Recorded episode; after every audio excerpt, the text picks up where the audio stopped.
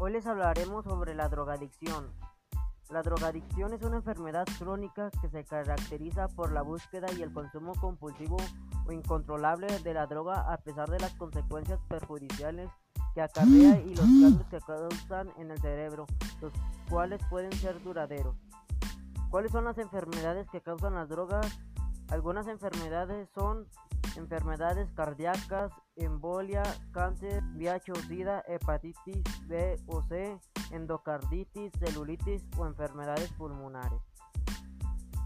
¿Qué es la drogadicción y cuáles son sus consecuencias? La adicción de las drogas, que también se conoce como trastorno por consumo de sustancias, es una enfermedad que afecta el cerebro y el comportamiento de una persona y produce incapacidad de controlar el consumo de medicamentos o drogas legales o ilegales.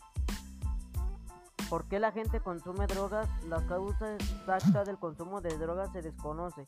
Los genes de una persona, la acción de las drogas, la presión de compañeros, el sufrimiento emocional, la ansiedad, la depresión y el estrés ambiental pueden ser todos, todos factores intervenientes.